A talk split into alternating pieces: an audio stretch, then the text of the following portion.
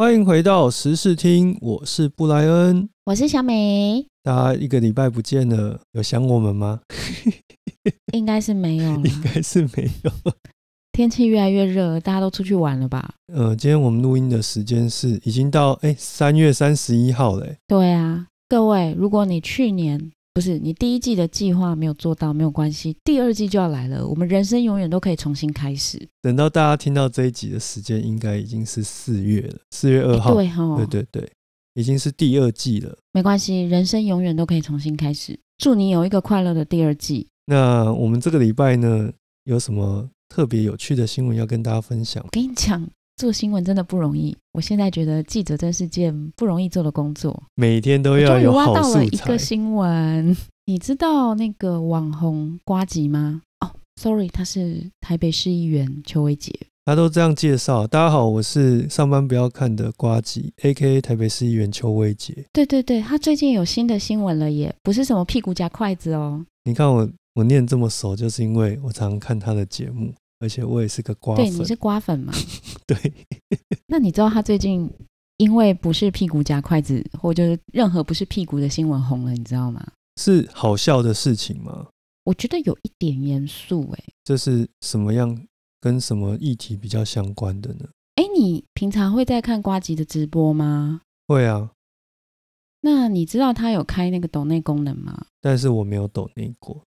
啊，我知道啦，我 要不要介绍一下抖内功能？我怕有的听众不知道。抖内呢，它就是从英文 donate 来的，那就是说，如果你在看直播的当下，对于这个直播的人当下的内容很喜欢，或是你想要跟他讲一点什么话，因为如果你有捐钱的话，就是透过网络平台捐钱给当事人的话，他呢就会有一个机制是让你，比如说有特殊的贴图，或者是说你讲的话会。特别挂在那个他留言的比较上方，而且不容易被洗掉。因为比较红的一些网红，他们往往有很多群众，像瓜吉，有时候动辄都是五六千到上万人的群众。那右边的那个留言墙就会就像瀑布一样，一直洗，一直洗。但是你有花钱，你就是大爷。那这样的大爷呢？就有机会让你的留言留在上方久一点，直播主就会在过程当中呢，把你的留言把它念出来。哇，就很像一个红包场的概念。哎，讲红包场，大家知道吗？红包场是说古早以前阿公他们去看表演的时候会塞红包的那个红包场嘛？对啊，反正就是如果你有红包的话，当然歌星就会对你好一点呐，可能也会把你的红包拿出来之类的。嗯。但总之就是一个赞助机制，哎，其实我们也有赞助，对不对？对，如果你花五千万的话，就可以把我们节目买下来。各位听众真的不用五千万，就是你现在看我们的 show note 上面应该会有一个赞助链接，你可以按下去，不管多少钱，我们都可以把你的姓名啊、留言念出来。谢谢。对，务实一点的话呢，就是你可以到 First Story 赞助的一个区块，那我们的 show note 里面都会有连接，你可以轻易的点到那个区块。就可以直接把钱抖那个本节目或者是本频道。嗯，但是其实讲那么多废话是要跟大家讲一下那个抖内网红的机制嘛，对不对？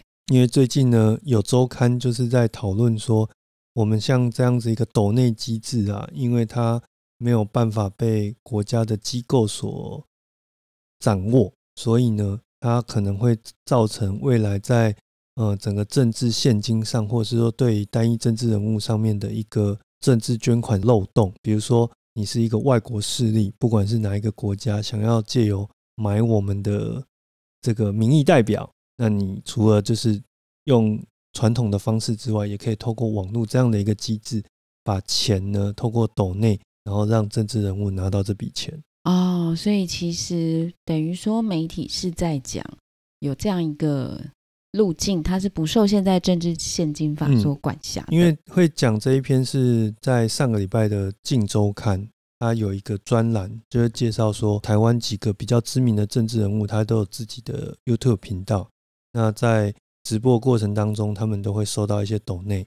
那以排名来说，这个有村长之称的詹江村，他是桃园市的议员，他是整个政治人物界里面抖内排行榜第一名。天哪！我是知道这个人，但我并没有看过他的影片呢。他都拍什么影片呢？詹村长他本身呢，就是是蓝营这边是比较支持的，尤其是之前在总统大选的时候，他是比较支持韩国瑜的。那他也对，他也吸引了这样一批人，就是看他的节目，然后在过程当中，他讲的一些比较激励人心的话呢，就会造成大家来抖内。哦，真的，这就是一个大家等于是发泄情绪的场域吧。比如说，你可能对特定人物想要就是骂人的话，你骂的话就会在那个抖内的频道上面，就是大大的把它秀出来。哦，好赞哦！所以，嗯，也就是说，假使我是。嗯，张村长同温层，我可以抖那个一千块，然后写一句某某某下台这样嘛？对，然后他就把它念出来嘛？你可能不喜欢我们现今的中华民国总统也没关系，就可以写蔡英文下台。哦对，有一个花钱当大爷的感觉。但是呢，如果你支持蔡英文的话，你也可以在那边抖内给他钱，然后是说蔡英文不要下台。嗯，我是不想浪费钱。我本来是要说，我来试试看，明天去抖内他五千块。其实好像不用那么多啊，蔡英文我爱你，几百块就有了。哦，我想说多一点，就是算了，这不是重要，我一毛钱都不会去。比较有 power，但是你的钱就会落入他口袋。尝试上来说，其实你丢一百块进去，其实直播主并不会拿到一百块。哦，对，因为平台会有抽成嘛。对，那你丢一百块，他可能大概就是拿到六十块上下。但我自己好奇的是，因为《镜周刊》这一篇报道啊，它是针对政治现金的所谓漏洞在做揭秘吧？但政治现金在台湾是有专法在管理的吧？我们的内内政部有相关的规定跟法令，那你可以上网搜寻《政治现金法》，那在法条资料库里面有总共三十二条。呃，我这边稍微简单介绍一下，因为政治现金其实。它有一个蛮明确的规范跟定义，它是指的是说你在选举期间你要开一个专户，民众你必须要满一定的年龄跟岁数，还有一定的资格符合了，你才可以捐钱。如果你比如说未成年，那你很喜欢瓜吉，捐了一百块给他，那他收到这笔钱，经查之你是未成年的话，他还是必须要退给你的。是在选举期间才能够开这样的专户？对，那每一个呃。选举的层级不太一样，比如说以总统来说的话，他必须要是呃这一任届满的前一年起，一直到次届的投票日的前一天，他才可以开这个账户。那以此类推，像立法委员的话是十个月，然后直辖市的议员，就是这些代表的话，他们是八个月。那一直到乡镇市民代表是选举前四个月，你才可以开这个账户。我觉得这是一个好不食人间烟火的法令哦。那平常其实会不会很过分？比如说，我很喜欢，假设我很喜欢瓜吉或苗博雅，我很想要给他们钱。其实定义上来说，这个不可以叫政治献金。比如说，现在是非台北市选举期间嘛，嗯，其实如果我真的对他们很喜欢，我我拿着一笔钱给他们，其实那是另外一种。呃，就法令的定义上，狭隘的定义，它并不是政治现金。哎，那这样子就引起我的好奇心了。假设我今天非常喜欢瓜吉，我拿个五十万去给他，这不是选举期间嘛？那他就可以收下这五十万，然后这也不是政治现金，所以他不需要交代来源呢。那是因为我们是平民老百姓。那如果说你是一些呃，比如说商界很有影响力的团体，比如说你是远东集团的老板。那可能就规范上会比较不一样。那我可能也不会去抖内瓜子那一区吧，我可能会去抖内花。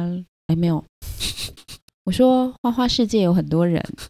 天哪，差点要讲错话，我可能不是怕被出征，我可能是 怕被活埋。我们之前才有留言说小美不要怕，我之前是怕被出征啦，但是你知道这种话不能乱讲，我怕真的就是我会有生命的危险。OK，Anyway，就是讲回来，政治现金其实它是指的是在选举期间，然后你针对某一个特定候选人进行做一个呃一个不对等的捐献。所谓不对等，就是说你捐给他，他其实并不一定要回报你什么事情，但就是靠着就是你的一个对政治的热忱，然后感动你的群众，他们一砖一瓦的把他身边的财物就是捐献给你。所以在我们的呃政治现金法里面，第二条它就有讲到说，呃所谓的政治现金是指对从事竞选活动或其他政治相关活动之人或团体，无偿提供之动产或不动产，不相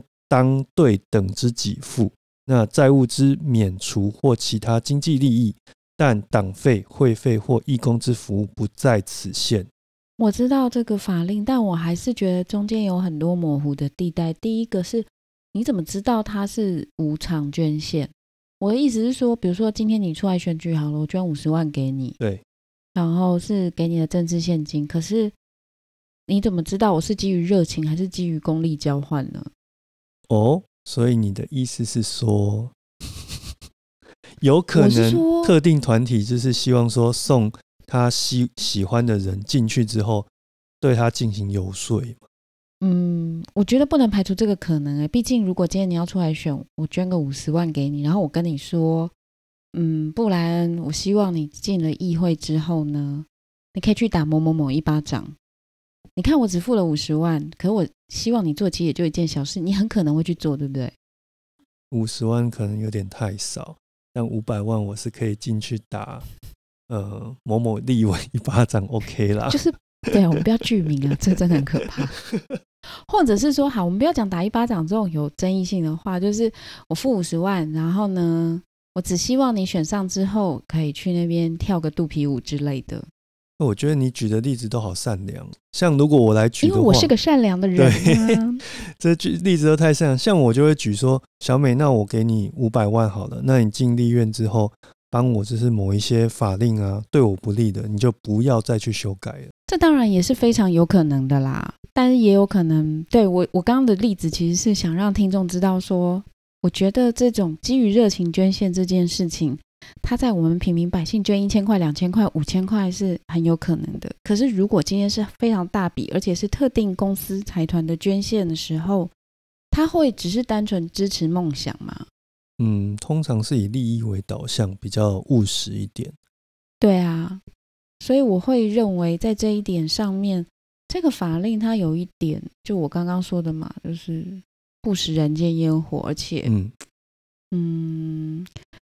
我是不确不太确定现在公布就是透明化的状况到什么程度啦，因为我觉得如果我们可以找到的资料可以看起来的话，很多集团都有捐献嘛。对，因为呃，天下杂志有一个网页，它就在讲说，二零一二年到二零二零年之间，各个集团捐献给特定政治人物的那个资金的一个流动跟比例的一个现象。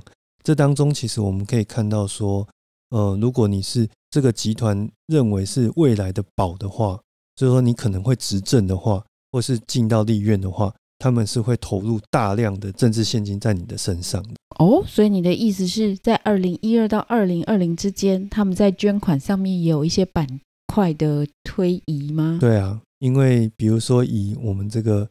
目前政治现金第一大的大集团就是远东集团为例，它在二零一二年的时候是压在蓝营身上，因为马英九那时候是气势比较强嘛。但是呢，到二零一六到二零二零年这两次，它其实将大部分的政治现金是投注在这个呃民进党这一边的。可以说，他的政治现金跟现在的执政风向是一样的。对，哎呀。丞相起风了。我们过去不是都说商人无祖国吗？其实这里的祖国其实不见得是对于自己国家的认同哦。你在，因为我们常讲选举就是一种比较文明的内战嘛。那对商人来说，他当然是希望我压在那边获胜之后，他执政之后也会替我在商场上或是某一些政治利益上面可以给我一些方便性嘛。当然啦，所以我们在看政治现金这件事情的时候，你会觉得我们可以注意哪些点呢？除了说谁是最大的捐献者，或者是我们刚刚讲在资金上的消长嘛，还有没有什么我们一般人我们可以去注意？像我自己啦，我会觉得你刚刚讲那么多政治现金的法令跟规范啊，可是我自己一直很在意一个点，就是那个选举看板。我不知道有多少人跟我一样台面下的事情吗？哦，对啊，其实这是台面下吗？这个没有算在政治现金里吗？比如说，我是公司大老板，那今天小美要选选个简单的市议员好了，那我觉得你很有希望啊，我也想要投入在事情上，因为我们政治现金对于比如说一个公司团体对于单一候选人，他有一个额度的限制嘛，是对。那我如果捐超过那个限制，但我还想要继续帮你怎么办？所以你会帮我去租很多空的看板，然后用我的那个照片吗？嗯，这可能是一个方式。这是一种方式，或者是说，哎，小美，我刚好我们公司吼有二十台那个得力卡用不上，那你选举需要一些物资嘛？我就有车队了，你就有车队了。那车队除了除了可以摆人上去之外，哎，我刚好公司的有一批团队刚好最近人力比较闲置。哇塞！那是不是说刚好你又去订了，就是一个站板的面纸，然后这面纸没有地方放，所以就不知道怎么用这些面去发这样。哎，然后刚好我朋友他的印刷厂，哎，最近就是有一些空档，哎，我请他帮你印一些，就是有这么多的刚好可以凑在一起帮我对，然后刚好我们公司有二十台游览车，你如果需要动员人去支持你的话，哎，你也可以借去用啊。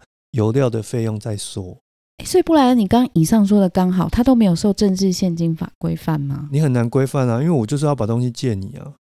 哎，我要借，我要借，我我我现成的东西想要借人不行吗？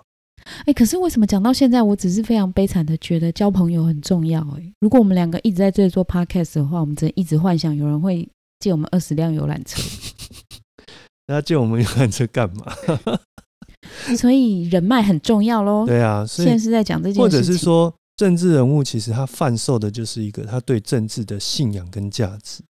我觉得比较崇高是这样看的。可是，如果当你贩售的信仰跟价值是给财团的时候，哎，我不知道，我很左交哎。你这样跟我讲，我觉得我有点难把信仰跟价值这些事情连在刚刚我们讲的事件上面。所以，像政治现金法，它这个虽然说明文规定是说你某一个团体就只能捐多少钱怎么样，但事实上是你在实物上面你很难避免说其他的一种利益上的输送。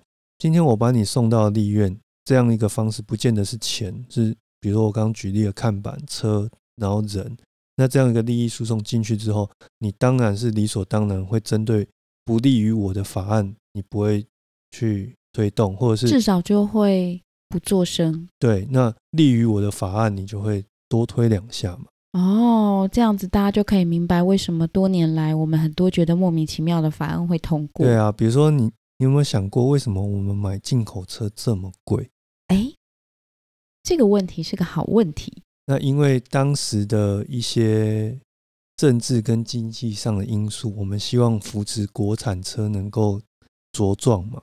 但那已经很多年以前，那十大建设时代，这个时空背景已经过，可是这个关税的闸门其实还在那边嘛？对。那最近是不是就有立委提案，就是说是否要修改这个关税的一个保护政策，让国人在买进口车的时候有一个比较合理的价格？哦，这应该就有人跳脚喽。那你要想啊，为什么这么多年来，我们以政党轮替的执政已经轮替过这么多次了？为什么一直到二零二零年才有人在讨论这种事？难道立委自己不用买车吗？难道政府首长自己都不用换车吗？他们都开国产车吗？应该不是吧？对，那讲回来，那就是有特定团体，他其实就是把这个 hold 住嘛，他不希望有人去动这一条嘛？跟很多立委都是好朋友。然后呢？因为是好朋友，所以人家也不好意思提这个案子。对，那可是呢，这一方他最近呃过去所支持的政党已经呃比较衰弱了。那再加上他可能有自己的一些因素，所以呃我们可以从那个图表上来看，这一个汽车厂商呢，它的逐年的政治现金的呃输出是非常的差异是非常大的。那除此之外，他们的经营方针换了，还有他支持的特定阵营，其实目前也是比较弱的一方。那你这样好明显哦，他总不会支持台联吧？或者说他可能啊，他可能支持的本来是新党啦，他可能长年以来都支持民众党吧？民众党以前没有这个党，OK？好了，你要讲这个，我们就要说台联，OK？对，回来讲到汽车关税，那现在就有人提了，就是因为。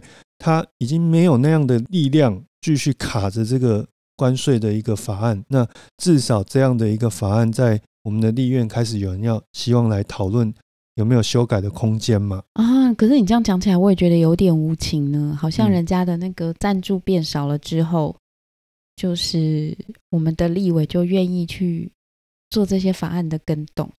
可是政治说穿了，就是利益上的交换呢。啊，我还是想回来讲瓜吉这件事哎，因为刚刚讲到他的董内，我一开始看到说是有点傻眼，因为我想说，对我而言，瓜吉有一半的身份是 YouTuber，他其实是具有 YouTuber 身份的市议员，台北市议员。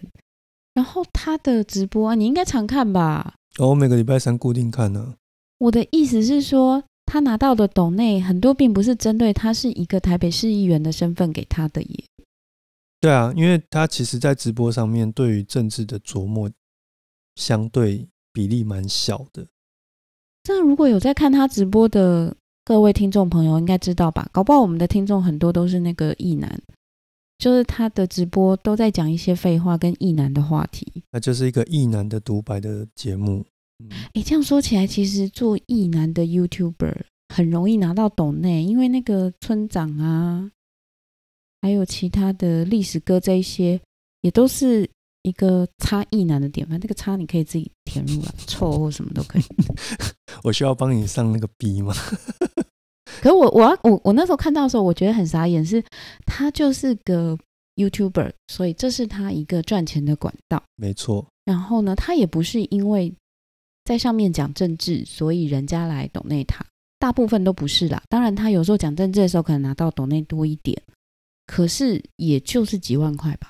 然后还要给人家抽，那就算。然后重点是，还有人因为《镜周刊》的这个报道之后呢，就有媒体跟着去说这是一个漏洞，就好像有点想要打他，你知道？《镜周刊》本身的报道，我我认为是蛮中性的。他其实只是在讲说，未来有没有可能有人透过这样的一个方式，成为政治现金上的一个漏洞，是不是要把它补上来，做一个开放性的讨论？可是就有人就见缝插针啊，就说他拿了很多斗内啊，认为说。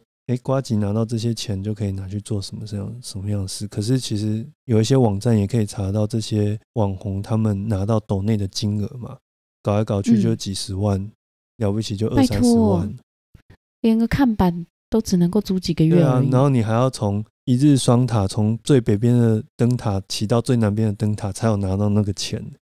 那给我，我可能都不愿意骑哎。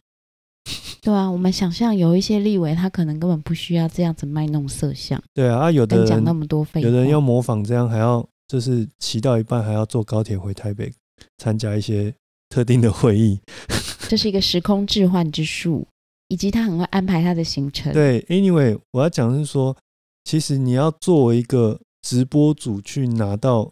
这样的一个金额是非常困难的。我自己在看这个新闻的时候，会有一个不好的感觉。我觉得是不是大家对于 YouTuber、KOL、网红的这种身份，在传统观念上是有一些批判的。然后呢，他又选上了市议员，可能让比较一些传统的人，他们会认为就是很眼红他啦。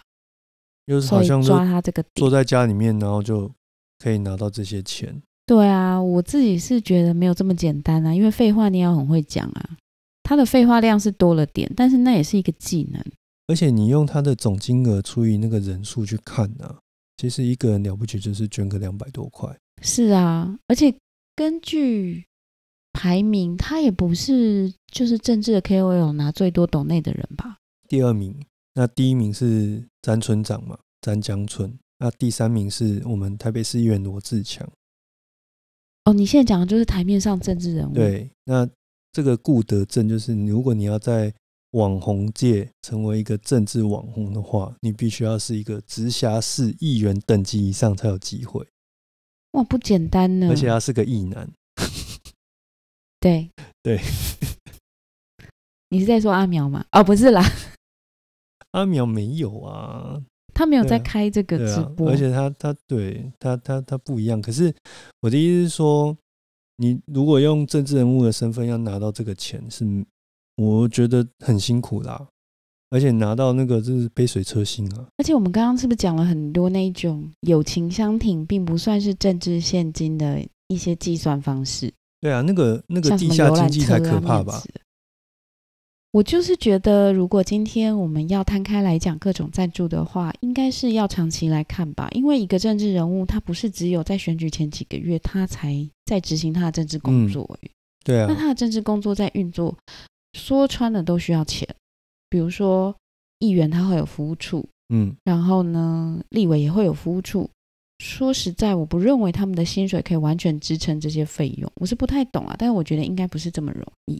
哎，小美，你知道，其实作为一个议员呢，他们的工作是比较像是兼职性质，所以他主业是什么？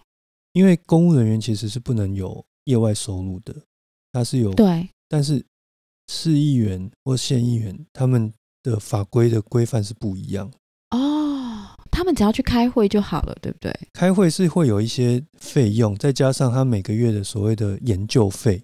那都会拿那个去请助理。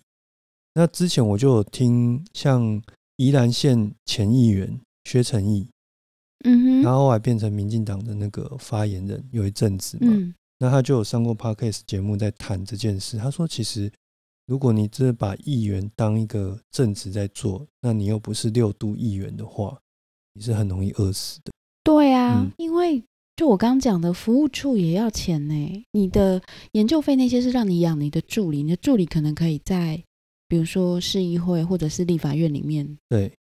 可是你的服务处它是要另外有一个地方吧？这些我记得是没有包含在议员的薪水里的。那当然，如果你有你有找到支持你的人，开一个空间给你，那是另当别论呐。但这都没有算在政治现金里，对不对？对，这就是我觉得。而且，当我知道政治现金法之后，我惊吓的点。而且，有人愿意给你空间去当服务处，其实说实在的，他可能也不是会很在意这样一笔小钱的人。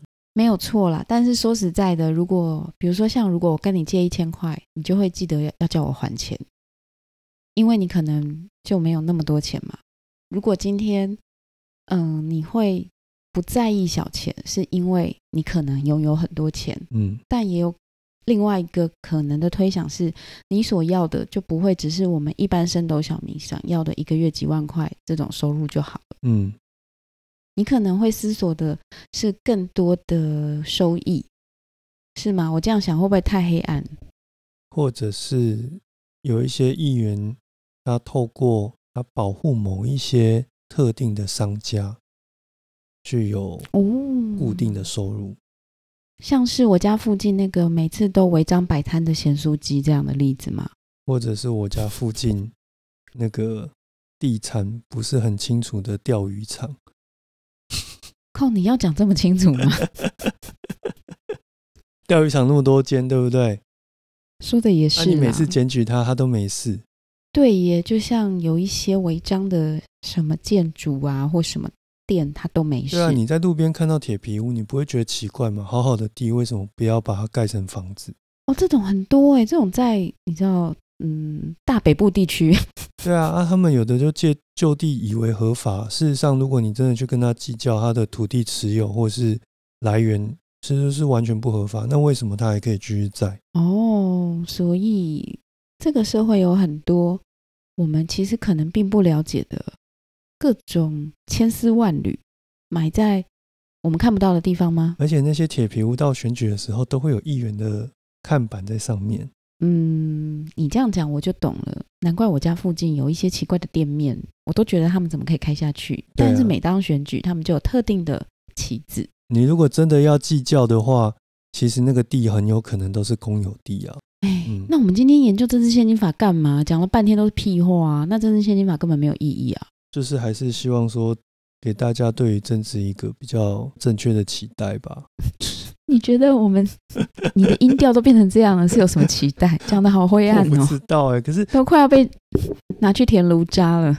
所以 anyway，下一次我要用变音器。那是演员吗？我要帮你变声吗？对呀，哎，对我用变声就好了。什么变音器？北汽我我事后帮你 P 一下就好了。对，没有啦。可是我。